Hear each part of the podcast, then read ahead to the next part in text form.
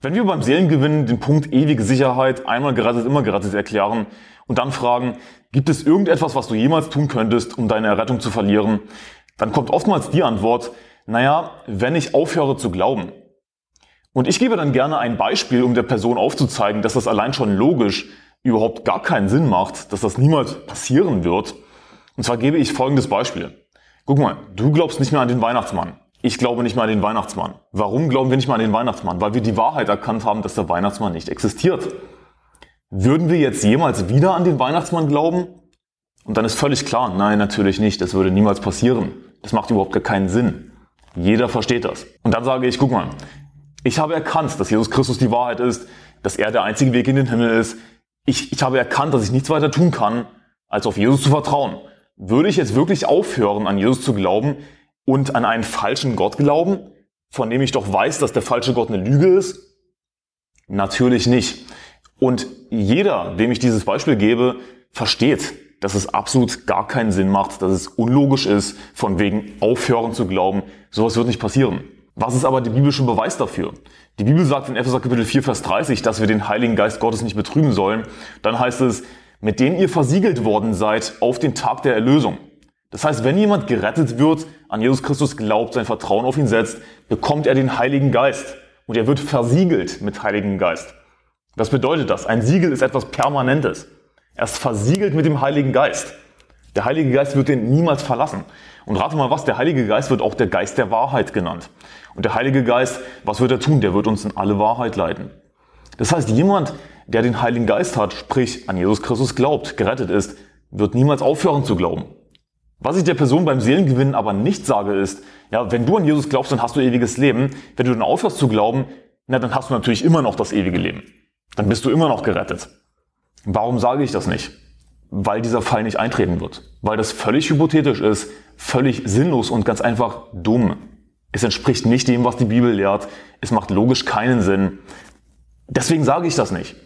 Ein Vers, der gerne in diesem Kontext angeführt wird, ist 2. Timotheus Kapitel 2, Vers 13 wo es nämlich heißt, glauben wir nicht, so bleibt er treu. Er kann sich selbst nicht verleugnen. Und die Versuchung besteht natürlich, diesen Vers zu nutzen und zu sagen, siehst du, glauben wir nicht, so bleibt er treu. Also jemand, der aufhört zu glauben, was nicht geschehen wird, also warum sollte ich das überhaupt behaupten? Jemand, der aufhört zu glauben, siehst du, Gott bleibt treu, der ist trotzdem gerettet. Aber hier ist das Problem an der Sache, das ist völlig hypothetisch und ich glaube nicht, dass das in irgendeiner Weise förderlich ist beim Seelengewinn, diesen Vers anzuführen und einfach diese Behauptung aufzustellen. Denn es ist komplett an den Haaren herbeigezogen, es wird nicht eintreten, es macht logisch keinen Sinn, es widerspricht der Bibel. Niemand wird jemals aufhören zu glauben, wenn er wirklich das richtige Evangelium geglaubt hat. Hier ist das Ding. Es gibt diese Leute beim Seelengewinn, auf die wir treffen, die sagen, ja, ich war mal Christ. So, siehst du, der war mal Christ. So, soll ich dann wirklich sagen, ja, derjenige ist immer noch gerettet, weil er mal Christ war, aber jetzt Atheist ist, der nicht an Jesus glaubt, jetzt Moslem ist? Das macht keinen Sinn. Rate mal was. Wenn wir jemanden beim Seelengewinn antreffen, der von sich selbst sagt, ich bin Atheist oder ich bin Moslem oder ich bin Katholik, Überraschung, derjenige ist nicht gerettet. Warum? Weil er nicht an Jesus Christus glaubt. Und es ist mir völlig egal, was derjenige behauptet, von wegen, ich war mal Christ, ja, ich war mal in der Kirche, ich habe das alles mitgemacht. Es gibt so viele Leute. Was wäre, wenn ich dir verrate, dass es so viele Leute gibt, die von sich selbst behaupten, Christen zu sein, die aber nicht gerettet sind? Warum? Weil sie ein falsches Evangelium glauben. Sie sagen vielleicht, ja, ich glaube an Jesus. Aber sie glauben halt auch, sie vertrauen eben auch auf ihre Werke. Das sind übrigens die meisten sogenannten Christen. Die meisten Leute, die sich als Christen bezeichnen, sind nicht gerettet. Sie glauben ein falsches Evangelium, somit eigentlich auch einen falschen Jesus. Ein Jesus, der ihnen nur temporäres, endliches Leben gibt, anstatt unendliches, ewiges Leben. Das trifft auf die allermeisten Christen, sogenannten Christen, leider zu. Das heißt, jemand, der sagt, ich war mal Christ, der hat nie geglaubt entsprechend der Bibel. Der hat nie an das richtige Evangelium geglaubt. Der war nie gerettet. Die Leute in Matthäus Kapitel 7, die zu Jesus sagen, Herr, Herr, haben wir nicht in deinem Namen geweissagt, in deinem Namen Dämonen ausgetrieben, in deinem Namen viele Wundertaten vollbracht. Also die Leute, die sich auf ihre Werke berufen, und das sind wie gesagt die meisten Leute, die sich als Christen bezeichnen. Was sagt Jesus zu diesen Leuten? Ich habe euch nie gekannt. Es gibt nur zwei Optionen. Entweder Jesus hat dich nie gekannt und du fährst zur Hölle oder Jesus Christus kennt dich. Das sind die zwei Optionen. Es gibt nichts dazwischen. Jesus sagt nicht, ich habe euch mal gekannt und jetzt tue ich so, als würde ich euch nicht kennen. Würde das wirklich Sinn machen? Guck mal, hier ist das Ding. Wenn du jemanden kennengelernt hast, dann kennst du denjenigen. Und natürlich kannst du sagen, ja gut, aber was, wenn ich denjenigen vergesse? Ja, okay, wir sind Menschen, aber Gott ist perfekt. Aber auch wir als unperfekte Menschen, wenn wir eine Person vergessen und sie dann vielleicht Jahrzehnte später antreffen, irgendwas wird in unserem Kopf klingeln, nicht wahr? Irgendwo in unserem Hirn sind noch irgendwelche Spuren versteckt. Du kannst jemanden, den du einmal kennengelernt hast, nicht wirklich komplett ausradieren. Es werden irgendwelche, vielleicht auch nur ganz dunklen Erinnerungen zurückbleiben. Gott, der perfekt ist, wenn er dich einmal kennt, kennt er dich. Es gibt nicht sowas wie, ich habe dich mal gekannt, jetzt tue ich so, als kenne ich dich nicht mehr. Das wird nicht passieren. Die Leute, die zur Hölle fahren, was mit denen? Jesus hat sie nie gekannt. Ich habe euch nie gekannt, weicht von mir, ihr Gesetzlosen. Das ist, was die Bibel sagt. Also warum sollte ich beim Seelengewinnen diesen völlig an den Haaren herbeigezogenen, hypothetischen Fall aufstellen von wegen, naja, wenn jemand wirklich geglaubt hat an Jesus, dann hat er ja ewiges Leben und wenn er dann aufhört zu glauben, dann hat er immer noch ewiges Leben. Gibt es nicht. Rein hypothetisch, sinnlos, dumm und ich glaube, dass das kontraproduktiv ist. Denn damit hinterlasse ich Zweifel bei demjenigen, dass es ja doch irgendwie sein könnte, dass er aufhört zu glauben. Was aber biblisch gesehen gar nicht geht. Und ich möchte mich nicht auf das Level begeben von buchstäblichen Idioten, die mit Sachen daherkommen wie, naja, aber er hat ja mal an Jesus geglaubt. Also ist er ja immer noch gerettet.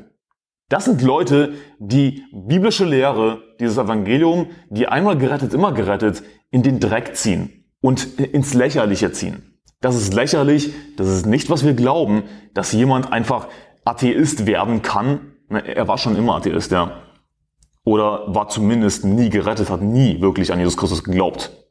Wir glauben nicht, dass jemand einfach Atheist werden kann oder Moslem werden kann und dann immer noch gerettet ist. Nein, sondern er war nie gerettet. Er hat nie an Jesus Christus geglaubt. Was ist der Beweis dafür? Hätte er an Jesus Christus geglaubt, würde er immer noch an Jesus Christus glauben. Er könnte vielleicht ein furchtbar schlechter Christ sein.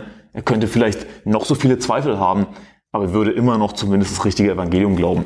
Warum? Weil ein Christ mit dem Heiligen Geist versiegelt ist. Punkt. Aber was bedeutet jetzt dieser Vers 2. Timotheus Kapitel 2, Vers 13 im Kontext, wo es heißt, glauben wir nicht, so bleibt er treu, er kann sich selbst nicht verleugnen. Nun, am besten schauen wir uns einfach den ersten Vers des Kapitels an. 2. Timotheus Kapitel 2, Vers 1, da heißt es, du nun, mein Kind, sei stark in der Gnade, die in Christus Jesus ist.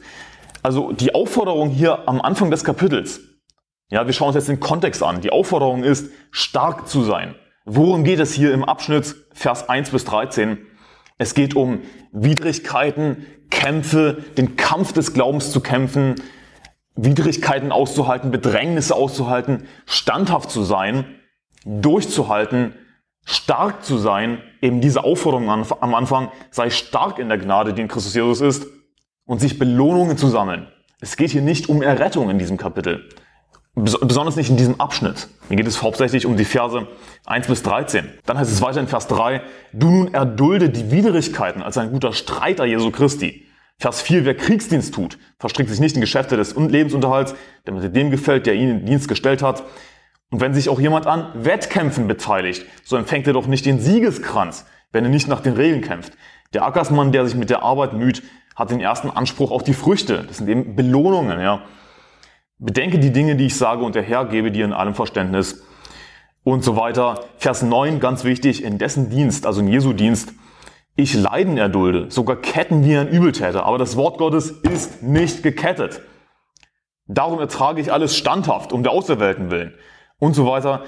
Es geht hier eindeutig darum, stark zu sein, auszuhalten, hey, es kommen Bedrängnisse, es kommen Widrigkeiten, aber du sei stark. Das ist die Aufforderung von Paulus an Timotheus, alles auszuhalten.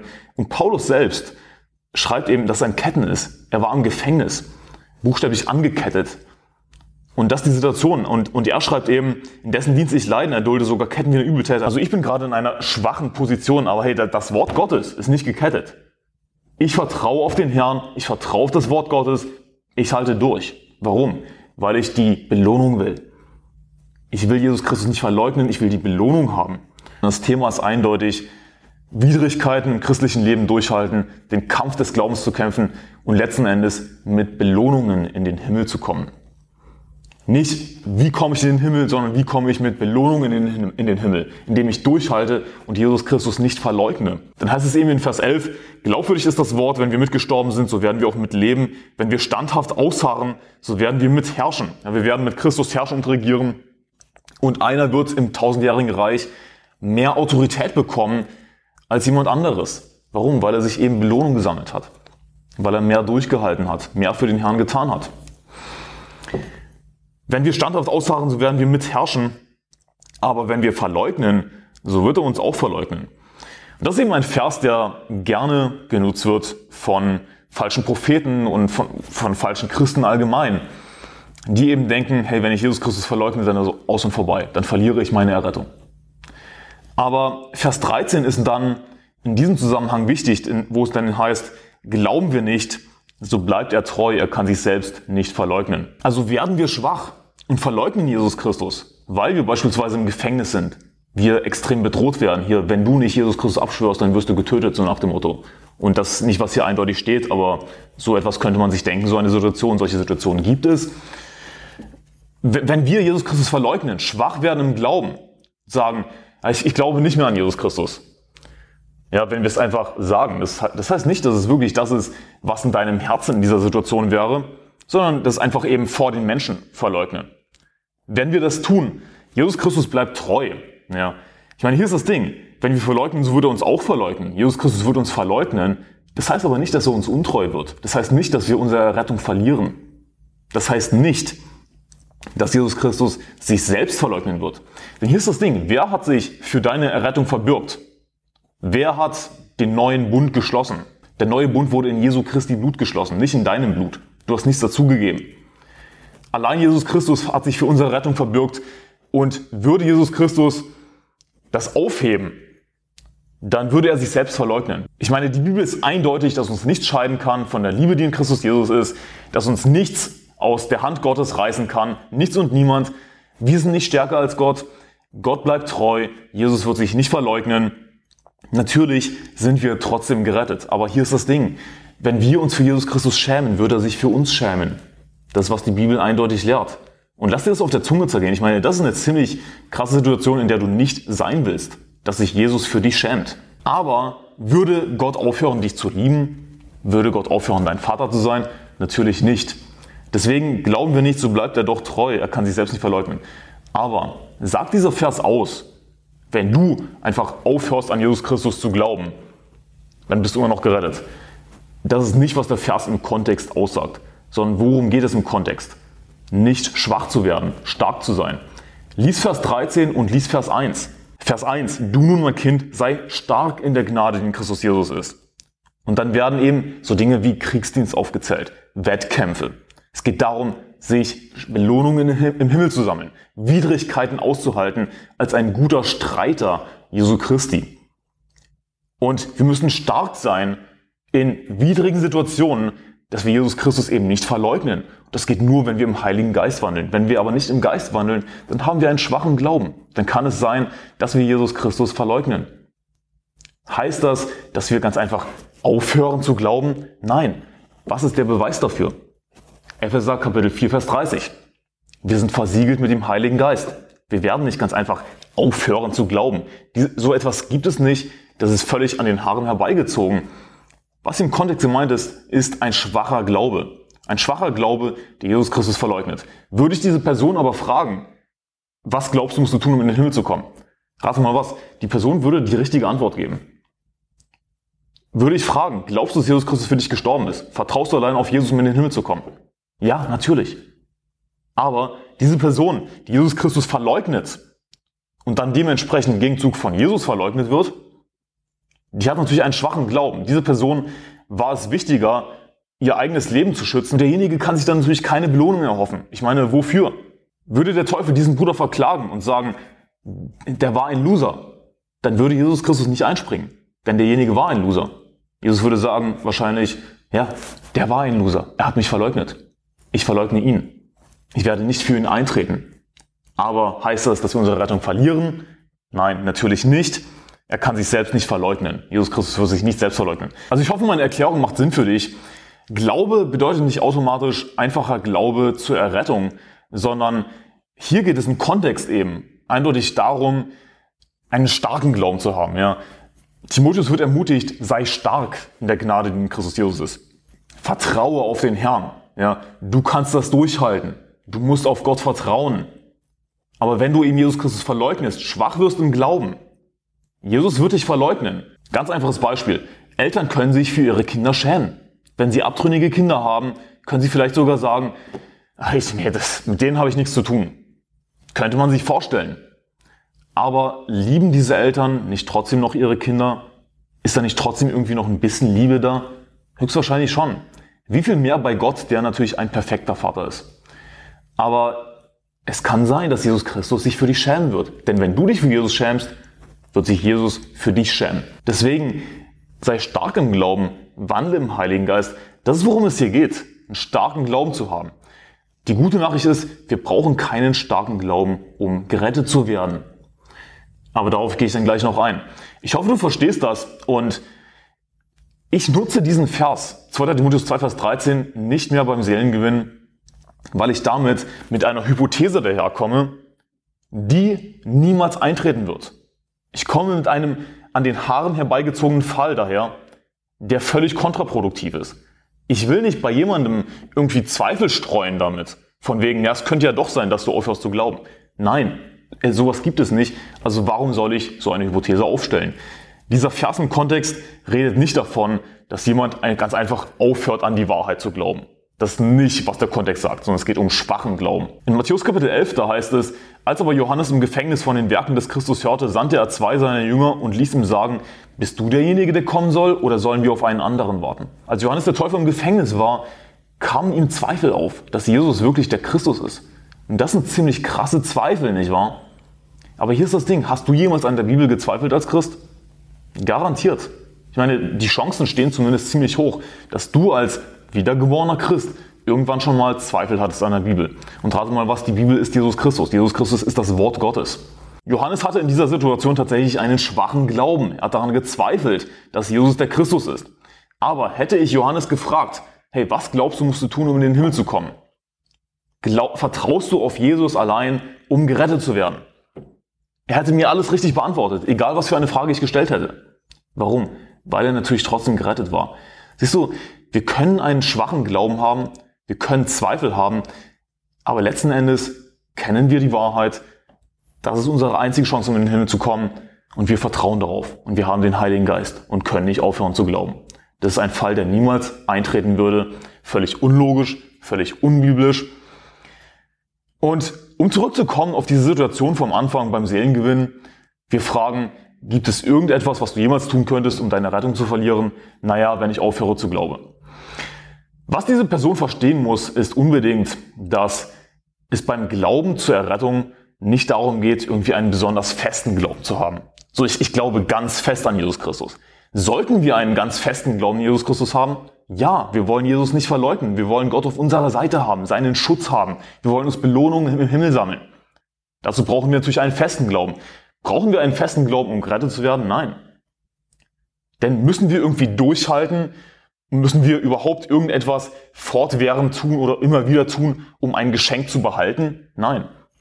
Diese Person beim Seelengewinn muss verstehen, dass das ewige Leben ein Geschenk ist. Ein Geschenk nimmt man einmal an, wenn man es hat, dann hat man es. Die Person muss also verstehen, dass es nichts gibt, was sie irgendwie fortwährend tun muss oder immer wieder tun muss, damit das Geschenk ihr Eigentum bleibt.